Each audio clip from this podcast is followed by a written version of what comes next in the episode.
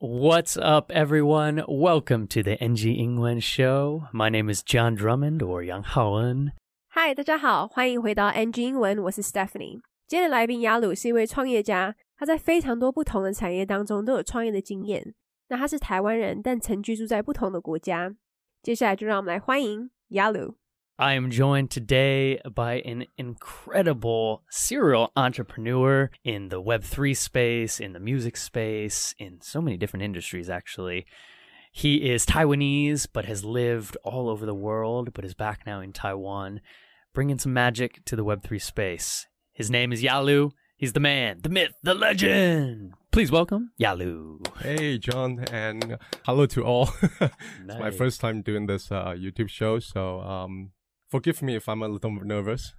You look great, man. I love actually having people kind of come on and do their first, you know, it's style like YouTube show. It just makes me really happy to spread what you're doing, get to share, and you know, be the first for you. Great, thank you, thank you. Yeah, man. Well, Yalu, thank you for joining us on the NG Ingwen show. We're going to dive into entrepreneurship, life lessons, language lessons, and music, some of our favorite topics. But I was hoping you could start giving a little introduction. Oh, thank you. Okay, um, start with what I do right now. Uh, it's Web3 music, and I'm running a project called Melos Studio. It is a, uh, as I said, Web3. It's a music NFT platform. So, um, artists, musicians, they can um, go to Melos Studio and uh, upload their music, mint as NFT, and sell the music NFT to their fans. People can also like remix the music on uh, Melos Studio. We have like in-browser DAW uh, tool that uh, people can just co-create, uh, co-work music, uh, remix music in that in the browser with the tool and and mint as NFT and profit share with uh, all the collaborators. So it's pretty great and pretty advanced. So feel free to check out. Something kind of interesting you were just saying right there is when people, musicians and fans can come in and remix music right there. Is that, I'm thinking of the OG days, if anyone listening remembers maybe a garage band and, Right. and stuff like that. Is that the kind of concept you're working with? Yeah, it's similar like like like that. Well, um, GarageBand I think is like a standalone program. It's a tool that you can use offline on your computer.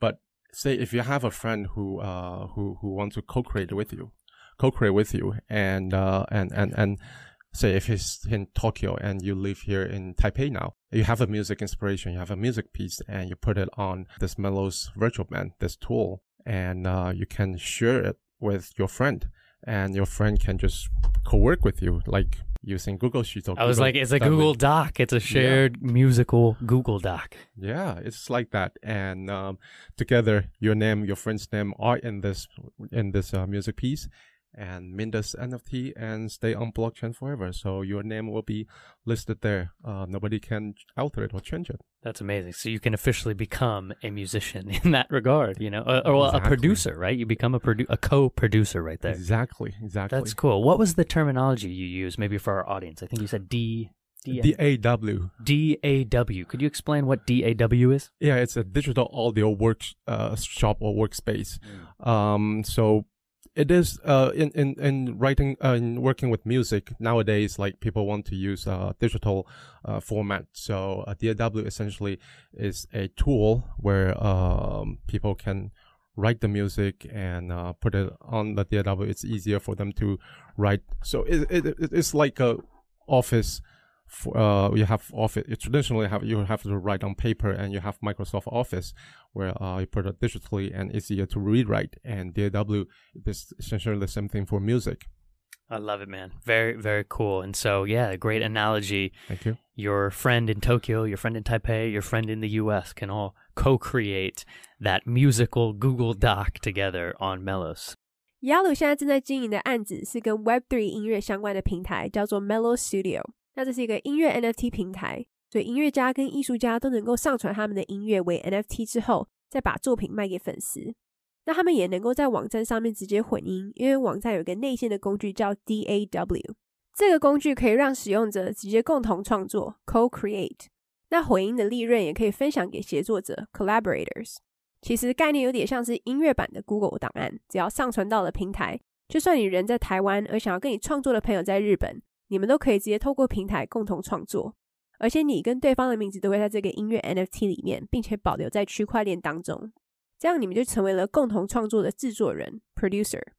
那像亚鲁刚刚有提到，DAW 工具其实就是 Digital Audio Workshop，也就是数位影音工作坊。那他会有这样的想法，是因为他觉得现在制作音乐的方式都偏向数位，那就是跟以前我们本来是文件都用手写的，到后来转变成 Word 电子档的概念是一样的。那我们接下来就继续听专访吧。Thinking a little high level about your entrepreneurial journey, what got you started in wanting to build your own things? Right. Yeah. I was drawn into this with uh, one of the uh, OG uh, rap, hip hop rap rapper here in Taiwan. Um, his name is Jeffrey Huang. That's And- right. Jeffrey yeah. Huang is he's uh what what's his name? Is LA uh, Boys. LA Boys. Yes, that's right. Yeah. You were in the LA Boys? I wasn't. of course not. But um, I think it was. I remember it was uh, 2018 back then, and um, I heard he was doing great with his uh, new uh, newest uh, crypto journey here in Taiwan, and uh, somehow got connected, and uh, through a few projects, like I end up being working for him with him, and then we spin spin off a, a project called MachiX. And uh, Machi Big Brother. That's Machi right. Big That's what I was trying to remember the name. Yes. yeah, and uh, MachiX and MachiX is a uh, copyright cop- music copyright token uh, marketplace where people where we issue uh, uh, music copyright tokens and uh, people fans patrons can collect them and uh, eventually receive the uh, ro- music royalty through blockchain. So ro- royalty distributions will be uh, would be uh, distributed on chain, and that was really like I started. I was there from the start to uh, the later stage, and uh, so I exp- had the full experience. And then I just stuck with um, Web three and music because, first of all, who doesn't like music? And music just just sexy, right? Yeah. So Just sexy. yeah, and plus Web three is it's just Jews plus sexy. You know, it's it's it's just amazing. And so I just stayed with that. And when the NFT um, starting to climb up, uh, the entire industry started to uh, climb up. Uh, we decided to use NFT as a music uh, distribution method and or publishing method, and uh, to take the uh, uh, publishing right back to the indie or emergent music artists, and then we started Melos Studio. Mm, I love it, man. Yeah. So, were you always interested in music in that regard? Have you you've been a? I think you you grew up on some hip hop and old school stuff. Has that always been a part of your life?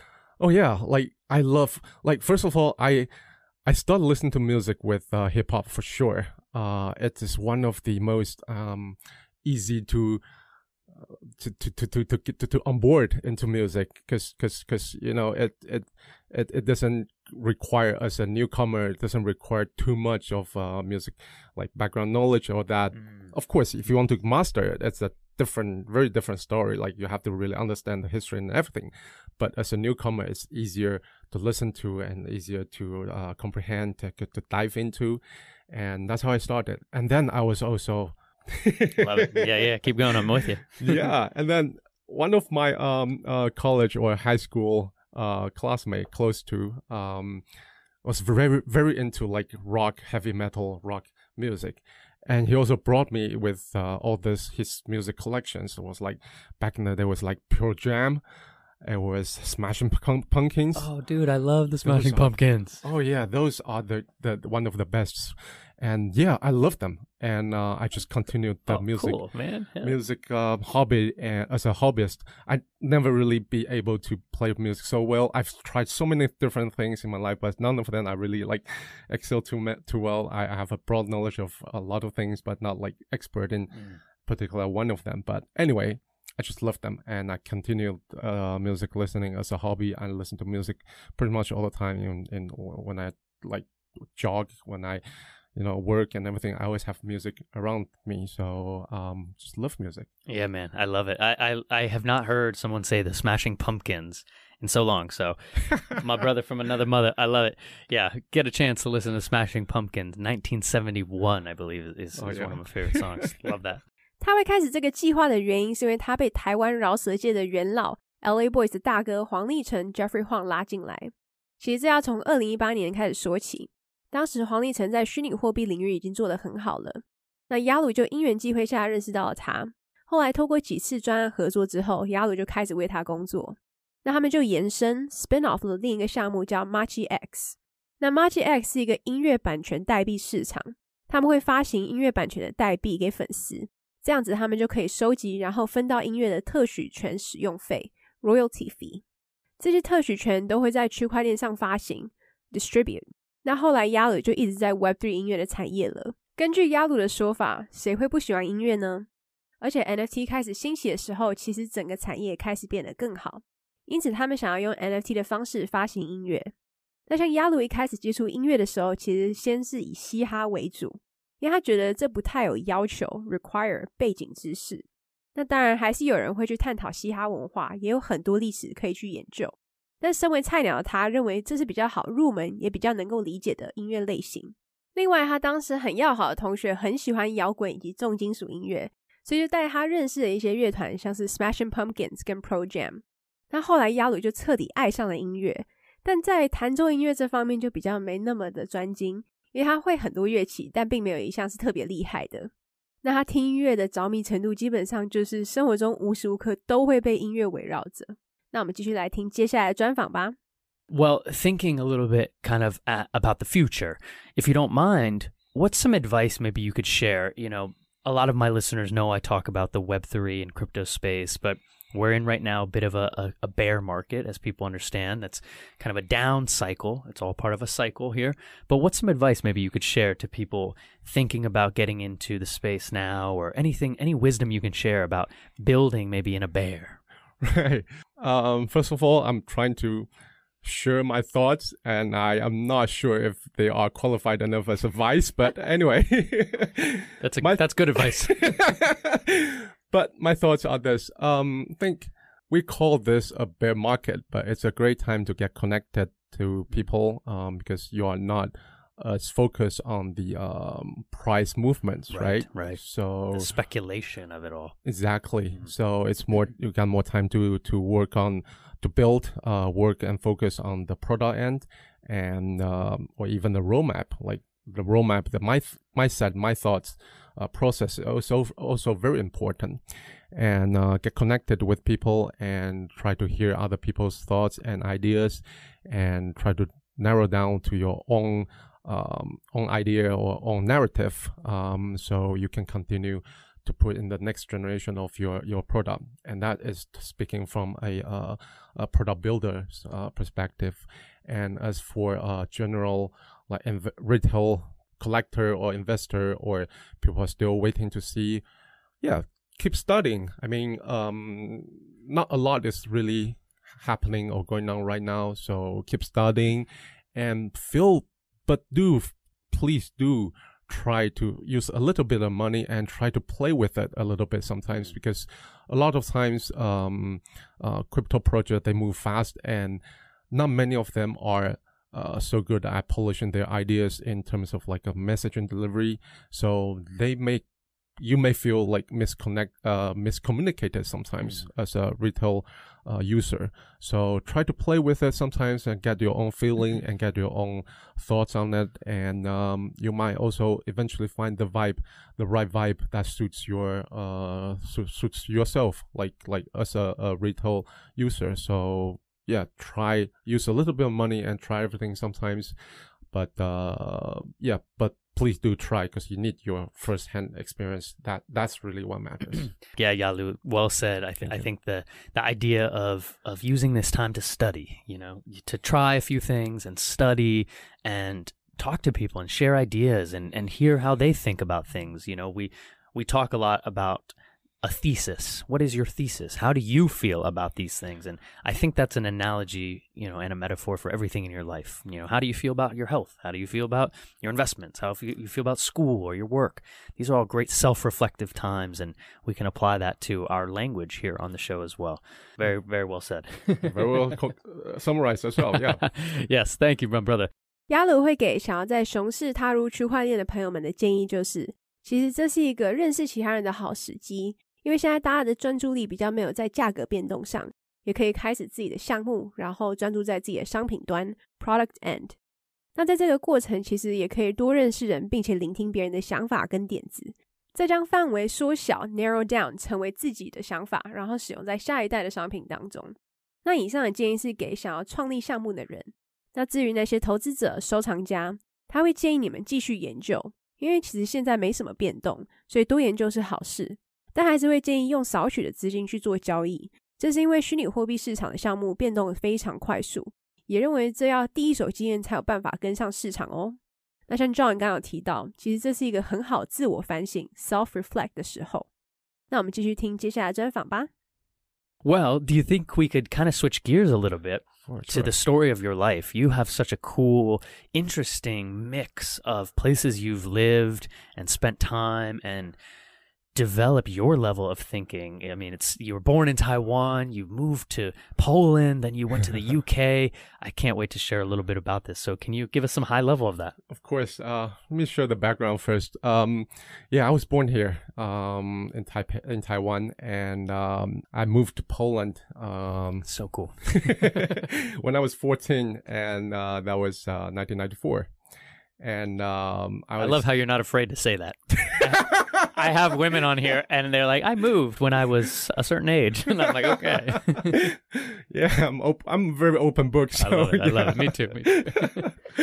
yeah, I moved to Poland. Our family moved there. Um, um, my my dad has a work there. Um, so so he took our, our whole family over, and I myself, uh, at 14 years old, and uh, you know, back in the days when I when we were studying in Taiwan, our family is pretty conservative and really like you know Asian parents really focus on my education, and uh, so they signed me up with a uh, a school in UK. Um, so I stayed in Poland for uh, pretty, I think uh, some less than two months, and uh, went to UK to study. And uh, then I was like the college, college or high school, and I stayed there for I stayed in, studied in UK until uh, the end of university. Uh, university was in London, and uh, and and then I moved to, I happened to move to uh, Toronto stayed there for like five years until I gained my citizenship, and then I was working in San Jose for a, a year, and then I moved back to Asia again. Um, back then I was doing um, uh, like uh, product sourcing for for for my our, our home business, and uh, it's it's a commercial electronic product. Hmm. Almost forgot the terms now, but yeah, commercial electronic products. Um, and I was doing the the sourcing and uh, so I had to travel a lot between uh, Guangzhou, uh, Mm. Shanghai, Right. and Taipei, and those I treated as many of them uh, treated as my business travels. But yeah, so I was here. I was in Europe for a long time, then UK, uh, between Poland and UK for a while, and then uh, Toronto.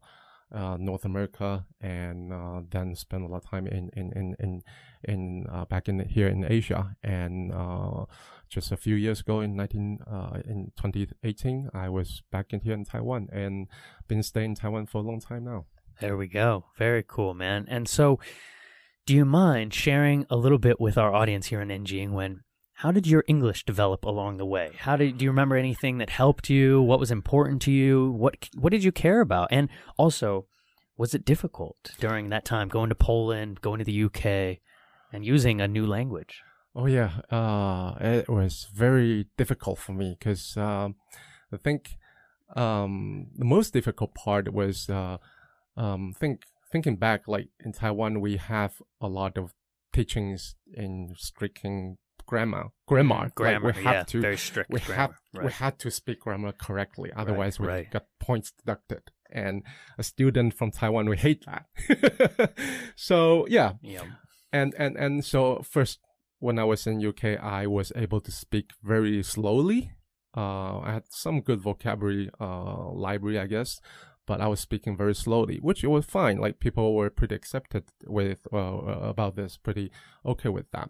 Um but uh, if you go to school then you know um school are full of kids and uh, not all uh, kids are um, with a lot of patience Mm. so Mhm. that kind of pushed me to try to speak more and um and and and and and start getting used to the language. And as I was saying, I only had like one month of uh, language school period back then, and I don't think I really don't think one month was enough for me to get really used to to to English. But then, uh, been there studying for two years, um, I think after two years, I really started to feel like very comfortable in speaking English and thinking English, and and and that. But the study didn't stop. Of course, it was school. Like even the local uh, British kids were learning English as well. So right, like right. we just eventually started with uh, everybody else, and uh, I I feel like even at this stage of my life, I'm still learning everything new things every day. So Hmm. I think to drill this down, the uh, the real mindset is just there's just so much study and you are just in the process of studying and learning. So don't stop studying and learning and keep this Mhm. mindset together. So it's not a test anymore and you don't get points deducted. Just open your mouth and speak and and try to learn. And if you speak wrong speak it right next time. So yeah that's I all. love it, man. And it ties back to that kind of advice about Web3 right now is, is keep studying. exactly And yeah, and I love that. You, you don't get points deducted these days, but you get an opportunity to hopefully have another attempt, right? We don't Exactly. fail. I love to say we don't fail. We have another attempt. exactly exactly It's very cool, man. And now tying it together with Melos Studios, are you getting to use Mandarin and English? Are you now tying together all those languages for your business?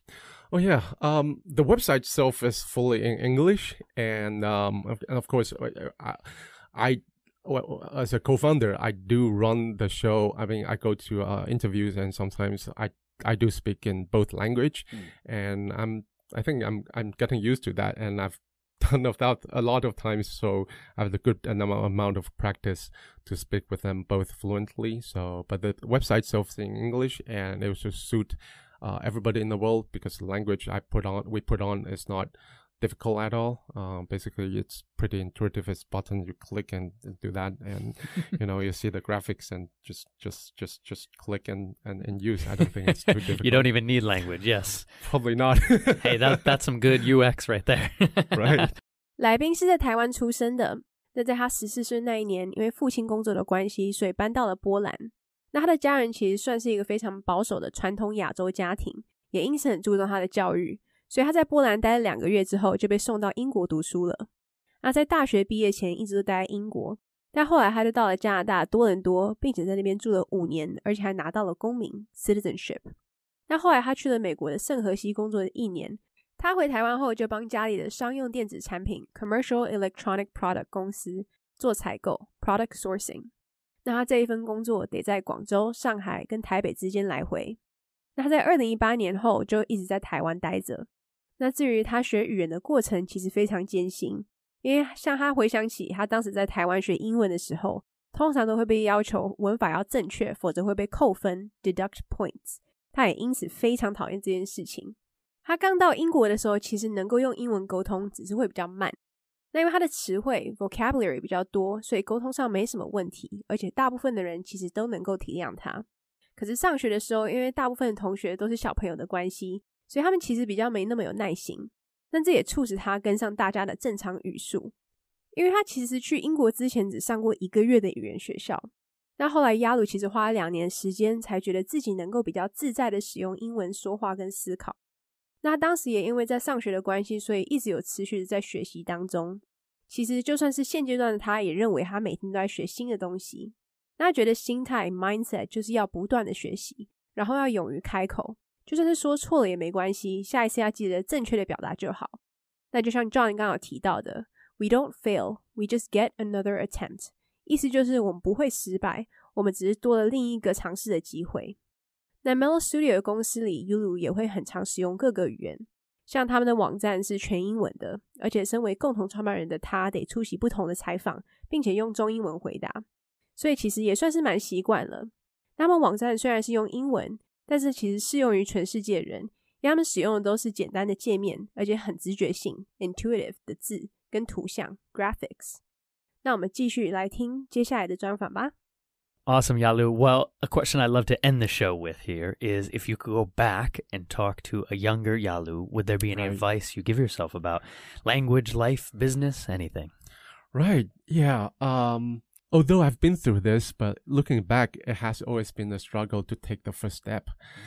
Um, especially when I said about like open my mouth and speak in English. Actually, wasn't as easy as how I put it, but uh, yeah. If I would go back th- to to the younger, like fourteen year old Yalu, just there's nobody. Basically, it's again, there's nobody deduct, deducting point out of you. So just take the first step and keep going, and um, try to take the step like quicker. It's beautiful. Yeah, yeah, right. You summed it up nicely there. Thank you. Yeah, I think taking that first step and, and just having a little faith in yourself. You are capable. I love it. Exactly. 雅鲁会给十四岁的自己的建议就是：别担心被扣分这件事情，而是应该勇于踏出第一步，并且继续加油。那当然，他也希望他可以更早迈出这个第一步。所以，如果对于创作音乐有兴趣的人，记得要上去看看 Mellow Studio 哦。那我们今天就谢谢我们的来宾雅鲁。well, where can people find you online? Where could they find your company? Anything online? Right. Uh, Mellow Studio is uh, www.mellows.studio. Uh, pretty clear. And uh, go on the website. And um, there are other uh, social links such as uh, Twitter, uh, Telegram, uh, Discord. You can find on the website. So you can start with the website. There we go. Melos, M E L O S dot studio. All right, Yalu, thanks for joining us, brother. Thank you. Thank you, All right, my man. Thanks, everyone. We appreciate you listening to the show today. Please go follow along with Yalu and myself wherever you can find us. Don't forget to like, subscribe, and stay tuned for the next one. We'll talk to you next time. Peace. All right. Well, that is our NG Ingwen show for today. We hope everyone enjoyed listening to that. You can connect with us on Facebook, Instagram, YouTube, and now Spotify. You can search NG Ingwen or you can search on IG NG English ICRT. And don't forget to tune in every Wednesday morning from 6:30 to 7 and Wednesday night from 9 to 9:30. We'll catch you on the next episode. Bye-bye.